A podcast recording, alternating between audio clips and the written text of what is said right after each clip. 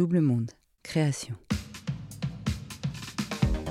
Nous sommes beaucoup, Quadra et plus, à vivre notre deuxième partie de vie comme une libération au carcan qu'on nous a parfois imposé au moment de nos, soi-disant, choix d'études et de métiers. Cette envie de vivre enfin ce qui nous passionne nous ressemble.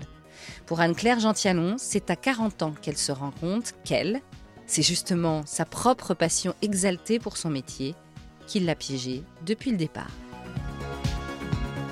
Bienvenue dans 40. N'hésitez pas à vous abonner sur votre application de podcast préférée, Deezer, Podcast Addict, Spotify, Amazon, Apple et bien d'autres. Pour suivre toutes les actualités de 40 ou nous parler de votre bascule à vous, rendez-vous sur notre Instagram, double monde-du-8 podcast. Tous les liens sont en bio des épisodes. Anne-Claire, première partie. Je m'appelle Anne-Claire Gentialon, j'ai 38 ans et demi et depuis toute petite, j'ai voulu être journaliste. C'était ma passion, mais est-ce que euh, faire de sa passion un métier, c'est une bonne chose? Le journalisme, pour moi, c'était assez euh, exotique et, euh, et, fantasmé. Moi, j'ai pas grandi dans un cercle parisien. Mes parents, euh, ma mère était infirmière à domicile, mon père était assureur, donc très loin des sphères du journalisme et même des sphères intellectuelles.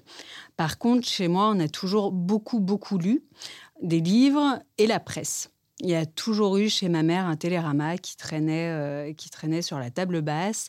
Chez ma grand-mère paternelle, c'était euh, on ne jurait que par le monde. J'ai pas grandi euh, dans des cercles intellectuels, mais la lecture, c'était quelque chose de très très important dans, dans ma famille. En plus, bah, moi, j'ai très tôt été très curieuse et par la suite, dans cet amour de la presse, on m'a abonnée très tôt à plein de revues jeunesse. Donc, je me souviens de, J'aime lire, je me souviens d'Astrapi. Et euh, dans, un de ces Astrapi, justement, ils avaient fait tout un dossier sur euh, bah, comment notre journal est fait. Euh, et donc, euh, ils expliquaient le principe euh, d'une conférence de rédaction, du choix des sujets, de l'enquête et aussi d'un chemin de fer. Enfin, ils allaient vraiment très, très loin dans le détail et en lançant au défi à la fin, et vous, et pourquoi pas créer, créer ton journal avec, avec tes copains, tes copines? Ça nous avait traversé l'idée avec, avec des copines, mais bon, c'était un petit peu compliqué parce que je vivais à la campagne, donc se réunir pour faire des conférences de rédaction à 8 ans, c'était un peu difficile. Mais il y a toujours eu cette idée-là, un petit peu, du journal. Euh, qui, restait dans la tête. Si je dois faire la genèse de pourquoi le journalisme, au lycée, j'ai participé au journal école au journal de mon lycée où on écrivait, euh, je ne sais même plus ce qu'on écrivait, mais euh, mais il y avait cette idée-là de d'embryon de, rédaction, de faire partie d'une équipe, de, de réfléchir à des sujets, de faire des recherches. Et ça, ça me plaisait beaucoup. Et puis, bah, le parcours euh, d'orientation étant tel, on doit avoir finalement très vite, très vite des idées d'orientation et et moi, très tôt, euh, je l'avais formulé, euh, j'avais formulé que je voulais être journaliste. Bon, ça plaisait pas trop trop à la conseillère d'orientation de mon lycée qui avait bien en tête euh, les, la difficulté du parcours de journaliste. C'était à la fin des années 90. On commençait à parler de, de la crise de la presse, des journaux qui se vendaient moins. L'idée de la difficulté d'insertion commençait déjà à être dans l'esprit de tous.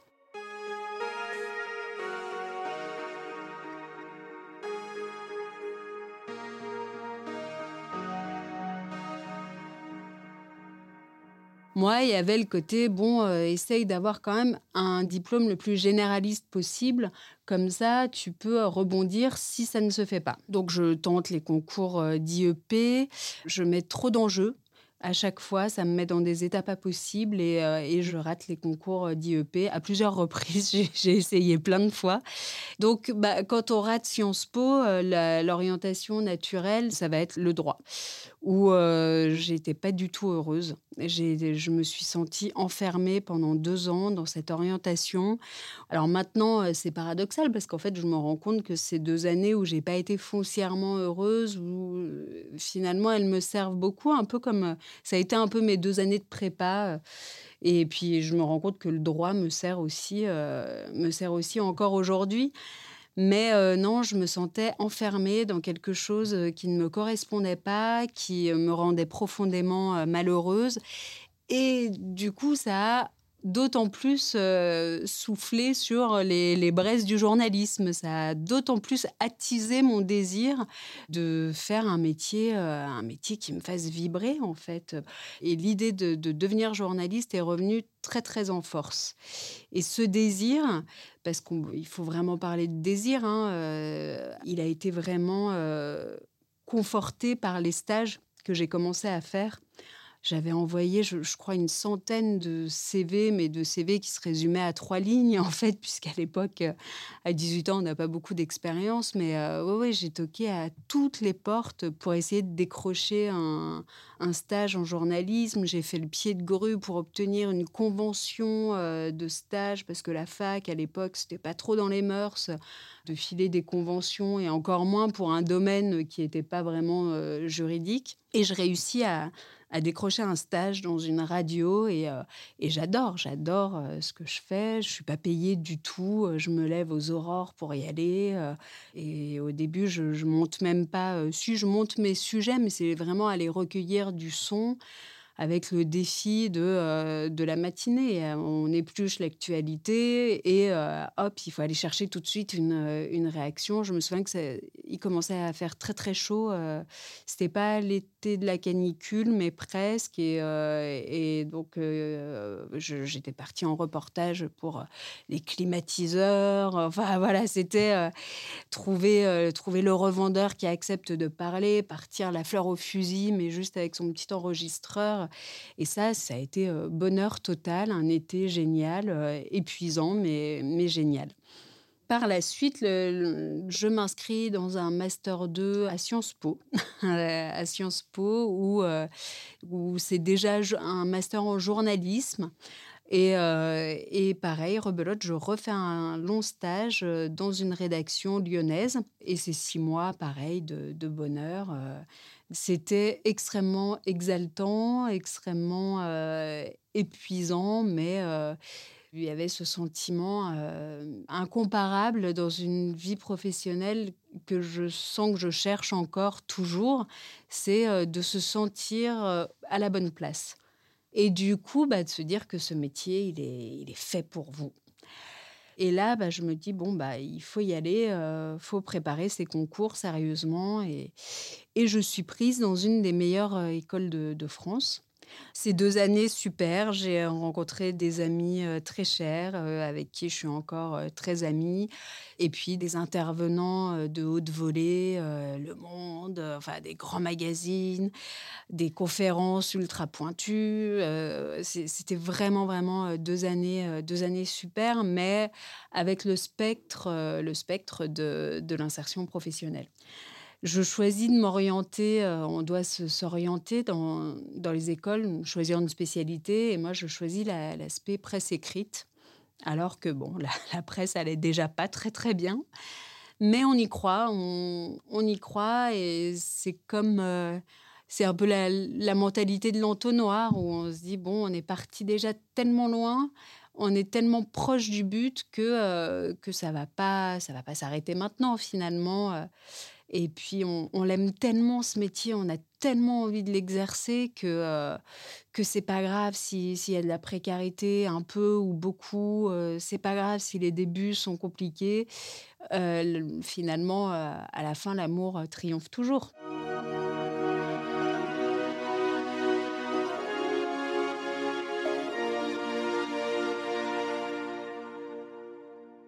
Et coup de bol, dans un des médias euh, où j'ai fait un stage, euh, remplacement de congé maternité. Un long en plus, un long remplacement de congé mat. Et c'est euh, génial. C'est des mois d'apprentissage, des mois où on gagne confiance en son moi professionnel, où on se construit aussi, où on découvre vraiment la vie en entreprise. Et, bon, intellectuellement, il faut être à la hauteur. Donc là aussi, c'est il y a un côté extrêmement valorisant. Oui, c'est ça. on se sent appartenir à ce groupe de personnes qui nous a tellement fait rêver par leur qualité d'écriture, par leur vivacité d'esprit, par leur irrévérence. Enfin, on se sent faire partie de la même tribu. Le, euh, le premier CDD euh, s'achève. Euh, on, me dit bon bah ça s'est bien passé, mais par contre bah il n'y a pas de place. Mais pour moi c'était pas grave parce que bon c'était mon premier première expérience dans un journal national. ça se finit bien. Bon, ça se finit pas par une embauche, mais ça se finit bien puisqu'il y a la promesse de collaboration à venir, qui ne s'est pas démenti pendant les six années qui ont suivi. Et, on me promet que dès qu'il y a des opportunités, euh, c'est dans son service, ce serait pour moi. Deux ans ou trois ans plus tard, euh, rebelote, un congé maternité, et là, c'est encore mieux. J'ai vraiment passé euh, des six mois, non, quasiment un an, mais de rêve. J'ai écrit des, des, papiers qui m'ont terriblement touchée, que j'ai et que j'ai aimé écrire en fait. Je manquais de temps dans ma journée pour, euh, pour vouloir faire tout ce que j'aurais aimé faire pour ce journal. Et là, un autre chef me dit, euh, à l'issue de ce CDD, dans un contexte économique normal, euh, ton CDD aurait débouché sur une embauche, mais là, c'est compliqué. Bon, dans la vie de la presse, c'est beaucoup fait de plans de départ volontaires. Les plans de départ volontaires sont souvent suivis d'embauches mais d'embauche de plus jeunes pour continuer à faire, à faire tourner le journal. À deux reprises, il y a des postes qui se créent. Ce pas des postes qui se libèrent, c'est vraiment une création de postes avec euh, sur l'appel d'offres euh, mot pour mot ce que je fais pour ce journal euh, depuis six ans. Et là, je, je, postule et ça n'aboutit pas. Ça n'aboutit pas parce que ce poste, il l'avait déjà plus ou moins attribué à quelqu'un d'autre. Et du coup, bah là, ça a été euh, le début de la grande désillusion. Mais au début, je ne comprends pas ce qui m'arrive. Je suis fébrile pendant euh, une quinzaine de jours. J'ai le souffle coupé, je, pleure très facilement. Et en... comme ça va vraiment pas, je me retrouve dans une consultation d'un centre médico-psychiatrique. Et je fais face à deux infirmières qui me demandent ce qui m'amène en fait en consultation et je leur explique euh, que je pense faire un burn-out, mais qu'en même temps, euh, j'essaye de leur expliquer ma situation professionnelle, un petit peu en poste, un peu au chômage.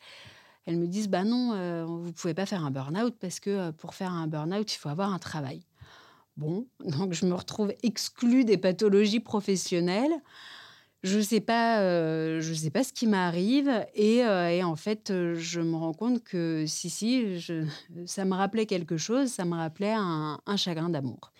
Et ça a été comme un, processus de dévoilement finalement où certes c'était l'entreprise pour laquelle je, je, voulais travailler, qui me faisait rêver depuis très longtemps, où je me sentais en adéquation avec ses valeurs, travailler là-bas avait du sens mais ça restait une entreprise avec le rapport, euh, rapport de production en fait, et, que je leur apportais, que je produisais pour eux euh, un service qui avait une valeur marchande et ils me rétribuaient. Et une fois le, les cuicui, les petits oiseaux du, métier passion qui se dissipent, c'était plus possible du coup de mettre, euh, de mettre ma force de travail à leur service. Donc j'ai pu bénéficier euh, d'une clause de départ. Je suis partie avec pas grand-chose. Et ça a été assez dur après, dans la mesure où je m'étais vraiment beaucoup identifiée à mon métier. Ça a entraîné une grosse crise existentielle. Est-ce que je suis journaliste euh, parce que j'aime lire ou est-ce que j'aime lire parce que je suis journaliste? Est-ce que je suis curieuse ou je suis curieuse parce que je suis journaliste. J'ai eu beaucoup de mal à, vraiment démêler ces deux personnalités, euh, à vraiment faire le distinguo entre le moi professionnel, le moi personnel. Alors évidemment, il y a des, passerelles entre les deux, mais euh, cet emmêlement des personnalités, je crois que les Anglais l'appellent le blurring, c'était facilité, euh, si ce n'est favorisé par mes conditions d'exercice de mon travail en étant pigiste, j'appartenais pas à la rédaction. Je venais de manière épisodique en dehors des CDD, mais euh, le, grand, le gros du travail se passait euh, chez moi. Je le dis souvent, j'avais semé des petites miettes de travail un petit peu partout euh, dans, mon appartement. Et finalement, quand, quand on s'identifie trop à son travail et que le travail on en vient à avoir une relation d'amour-haine, bah, finalement, cette relation d'amour-haine, quand on s'identifie trop à son travail, on l'a aussi avec soi-même. Une fois que la décision de partir euh, a été actée, bon, bah, je savais faire que ça, moi, écrire. Donc j'ai travaillé pour euh, euh, d'autres personnes, d'autres entreprises qui m'employaient. Ça se passait très bien, mais c'est vrai qu'il n'y avait pas la même saveur. La décision de partir m'a soulagée d'un certain poids. Mais finalement, euh, un an et demi plus tard, euh, je, retraversais une période où, euh, où je ressentais poindre la fébrilité.